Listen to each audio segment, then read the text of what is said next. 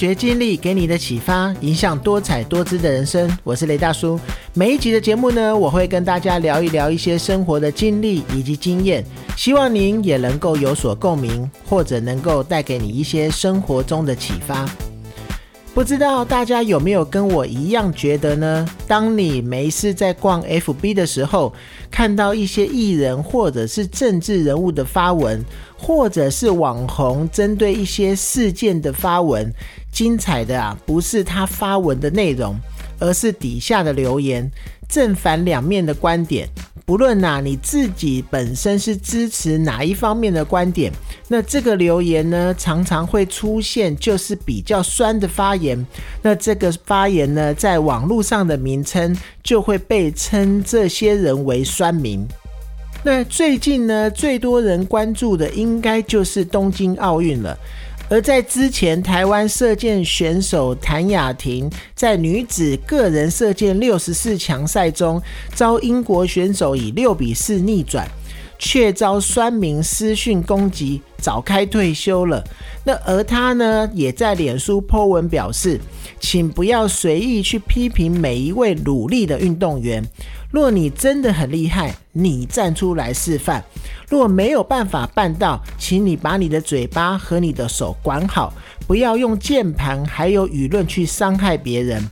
那东京奥运呢，本来是凝聚国人士气的一个最好的机会，却有网络酸民呢奚落失利的中华队选手。那射箭女将谭雅婷愤怒的反击乡民，不该随意的批评每一位努力的运动员。那詹友然呢，詹浩晴姐妹呢，则说等奥运后呢，将要澄清许多不实的指控还有谣言。就连呢金牌举重教练。林敬能也被网红带风向呢，指控他性骚扰，让举重女神郭幸存呢不得不在脸书出来澄清。那而类似的状况呢，也可以在一些商品的广告页面中，比如说像汽车的广告。那日前呢，纳智捷 U 六的小改款呢，也有正反两派的留言。那开过这台车的人可能很支持这台车，也很支持国产的商品，但是啊，也会有另外一派的网友呢，可能就会炮说没有看到广告，都忘了有这个车厂了，或者是甚至说开在路上丢脸死了这一种批评的留言。那当然呢，就会引起双方的热论。那在我看来呢，商品的好坏就应该由真正使用过的人来说，而不要只是看一些网络媒体的说法，要自己的感觉才是最重要的。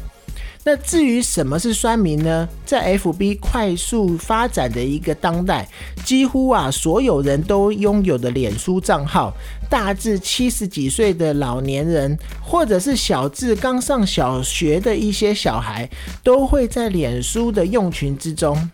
那近年来呢，台湾开始出现了“酸民”这一个名词，也被广用在各大媒体中。那“酸民”呢，它一词呢，其实是来自于 PTT 的，它字面上的意思就是爱酸人的乡民。那这些人呢，被认为很爱酸人，在新闻啊、时事中啊。只要跟自己的意见是不合意的，就会尽可能的去攻击或者是讽刺。因为脸书的快速发展，那酸民的使用范围也越来越广泛了。那每经过一段时间，就会在网络媒体上面看到他们的发言。不过啊，我们从另一个观点来看这件事情，为什么呢？大家这么爱用“酸民”这个词呢？因为这个词呢，它背后隐含着评论者的不理性、资讯不足，或者是人身攻击等等。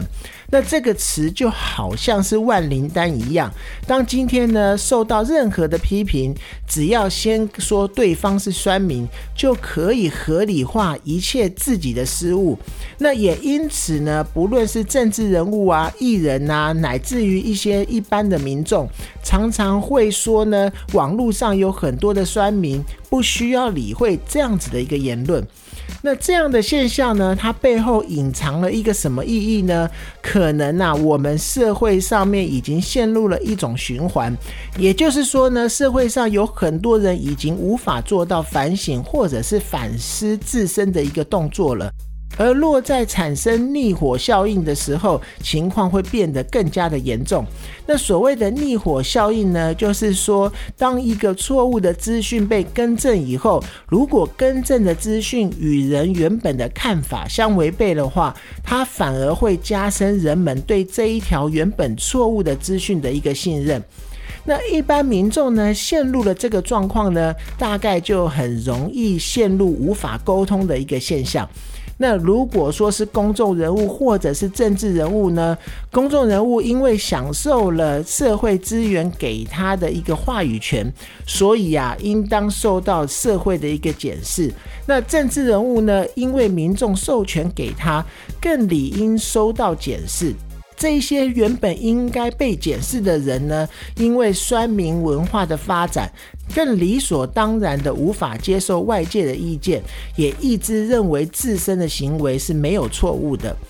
那这一种社会风气气氛如果一直持续下去的话，提出评论就会变得越来越没有意义了。那通常因为提出评论是希望社会更好的这个情况下，当然我说的不是指那种谩骂的酸民，但是啊，若如果是这些评论都会被看成攻击的话，那评论它就没有存在的价值了。那当然呢，我们不能接受批评的时候，我们还有可能会进步吗？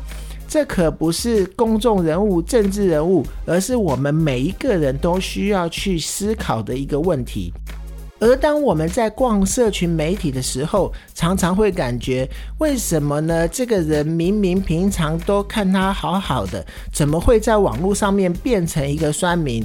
这个东西，这个部分呢，也不用意外，这个状况其实是蛮普遍的。我们最担心的，应该是我们的孩子也有可能会变成这样。在网络的世界里呢，酸民不见得都是坏人。而且呢，我们的孩子也有可能无意间就在网络的事件变成了酸民，或者是变成了一个被酸的一个受害者。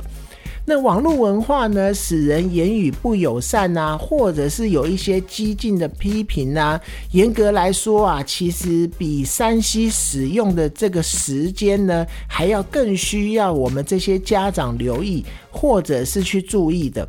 无论是说漏收与自己想法不同的人，或者是在网络上在攻击对方，这或者是有一些挑拨的一些言论，成为暴力行为的这一些状况，这些都是非常不好的事情。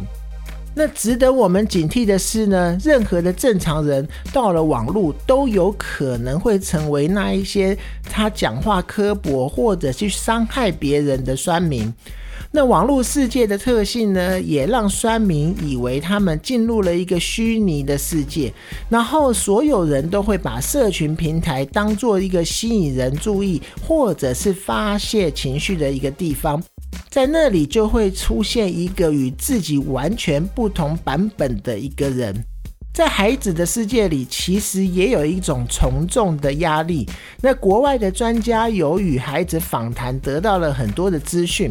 那很多的孩子呢，认为如果没有跟着多数人或者是受欢迎的孩子说某一些话，一起去批评某一些人，或者是给某一些人取一些什么样的绰号，这样子就很难去融入群体。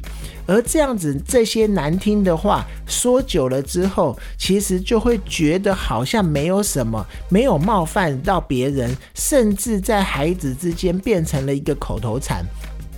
那幸好呢，这一些毒舌的行为呢。其实严格来说，也都是后天才去养成的。那酸民他并不是说你从小生出来就有的这些能力。那既然呢这些做法是后天才养成的，那我们就可以想办法去戒掉这些行为。那以下呢就有四个避免让孩子成为酸民，那专家学者他们所做的一些建议。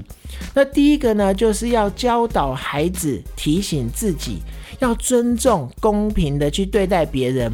那逆转恨意，恨的相反不一定是爱。我们没有办法教导孩子，或者是要求每一个人都要无条件的去爱，或者是喜欢任何一个人。但是啊，我们可以即使不同意对方，或者是跟对方不一样的时候，也要记得大家都是人，要发挥人性，以人道的方式去对待对方。那第二个呢，就是避免出入特定的论坛呐、讨论区或者是粉丝专业，也要流行 YouTube 的酸名。酸民啊，还有网络激进言论，常常会有特定的一个集散地，它容易带坏小孩，给小孩不好的言论。那父母呢，可以去留意孩子在平时的一些言行，要适当的去做一些提醒。那相较于脸书呢，其实 YouTube 是一个也令人头痛的地方，因为啊比较少被监督。那同时呢，值得留意的是，在新闻中常出现。说话毒辣的一些网络名人呢，或者是以毒舌来闻名的假账号，很多的一些网络社团呢，或者是粉丝专业，也可能出现很多不客气的言论。那再来第三个呢，就是要开诚布公的跟孩子进行深度的对话，不要小看孩子的理解能力，还有他的观察力。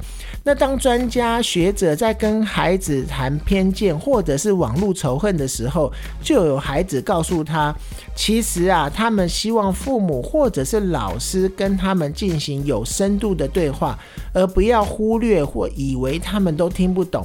可以啊，开诚布公的去讨论网络。暴力或者是一些仇恨的言论，以及告诉或者是讨论一下以后孩子要怎么做。那第四点呢，就是趁着新闻事件对孩子进行机会的教育，那教他们不能只想到自己，也要随时想到别人。如何反应呢？或者是提出意见？那在网络上呢，千万不要乱开玩笑，或者是去玩一些梗图，以免让自己也变成了一个酸民。那我自己觉得呢，最重要的是我们要能够分辨什么是好的谏言，而什么是没有理由为了酸而酸的发言，才可以制止所谓的酸民式的发言在网络上面流窜。影响真正的一个真理。那但是呢，当你自己面对酸民的留言攻击的时候，我觉得最重要的是要先反省自己是不是有真的做不对的地方。如果啊，确实自己确认自己是行得正、坐得正，切记一件事情，就是要用理性的态度去做回应。比如说啊，你的谏言我会做参考。或者是说，虽然你说的不是事实，但我还是感谢你给我的谏言等等。那千万不要跟酸民硬的来，到最后呢，一定会变成两败俱伤，绝对到最后就不是我们当初所乐见的。那今天的节目呢，就到这边。大家有没有任何的问题，或者是也想要分享的，也欢迎您在 Apple Podcast 下面留言，并且能够给我五星鼓励。发掘经历给你的启发，影响多彩多姿的人生。我是雷大叔，透过我的分享呢，希望能够让你得到一些收获。